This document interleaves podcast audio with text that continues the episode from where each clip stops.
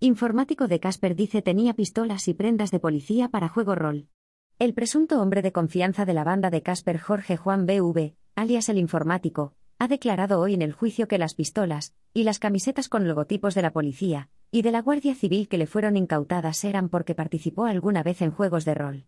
De esta forma ha negado que las usara para simular ser agente de un cuerpo de seguridad para robar droga a narcotraficantes, y ha asegurado que tampoco cometió otros delitos como secuestros, torturas, amenazas, blanqueo de capitales y falsificación por los que la Fiscalía pide 88 años de cárcel para él, y 105 para el presunto jefe de la banda, Ángel Suárez Flores, alias Casper. La Audiencia Nacional ha celebrado hoy la segunda jornada de esta vista, en la que están siendo juzgados 25 acusados por una veintena de delitos atribuidos a esta banda que se dedicaba a robar a narcotraficantes entre 2009 y 2011, año en el que fue detenido Casper, ya condenado por robar obras de arte de la vivienda de la empresaria Esther Koplowitz. Según la Fiscalía, la organización usaba medios extremadamente violentos, como a los que recurrieron el 18 de diciembre de 2009, cuando varios de sus miembros se hicieron pasar por guardias civiles e interceptaron en Algeciras, Cádiz, a un hombre que colaboraba con unos narcotraficantes al que torturaron llegándole a cortar el dedo gordo de un pie con un machete. Esta víctima les dio el nombre de otro hombre, al que también torturaron, que les facilitó la dirección de un tercero en una casa en Lebrija, Sevilla, que procedieron a asaltar vestidos también de guardias civiles. Allí usaron armas como barras de hierro para golpear a los narcotraficantes de la otra banda, a uno de los cuales le rompieron las dos piernas, las muñecas y varias costillas y le quemaron con un soplete, torturas por las que llegó a perder la conciencia. Finalmente, la banda consiguió hacerse con un alijo de 211 kilos de cocaína provenientes de Bolivia con un valor de 6 millones de euros, siempre según la fiscal.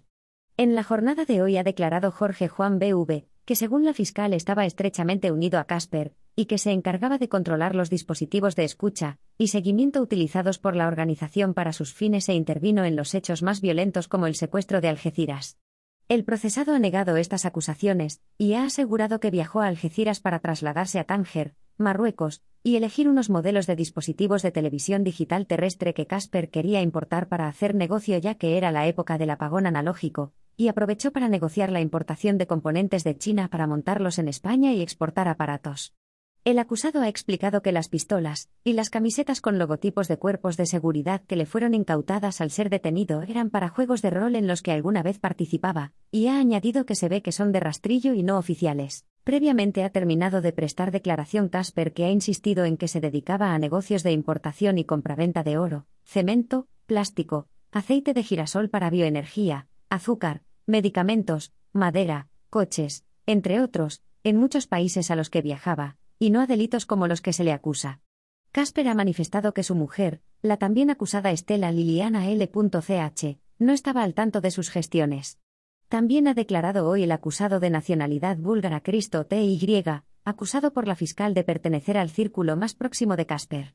Cristo T.Y. ha manifestado que es cerrajero, y que fue a la nave de Algeciras porque Casper le pidió que instalara unas estanterías. No participé en ningún secuestro ni ha visto nada, ha apostillado este acusado, que ha dicho que el pasamontañas que le fue incautado lo usaba para partidas de paintball. La sala reanudará el martes a las 10.00 horas en su sede de San Fernando de Henares La Vista, de la que ha quedado excluido el acusado Eric VP, al no haber comparecido, y sobre cuyo enjuiciamiento el tribunal resolverá en su momento. F.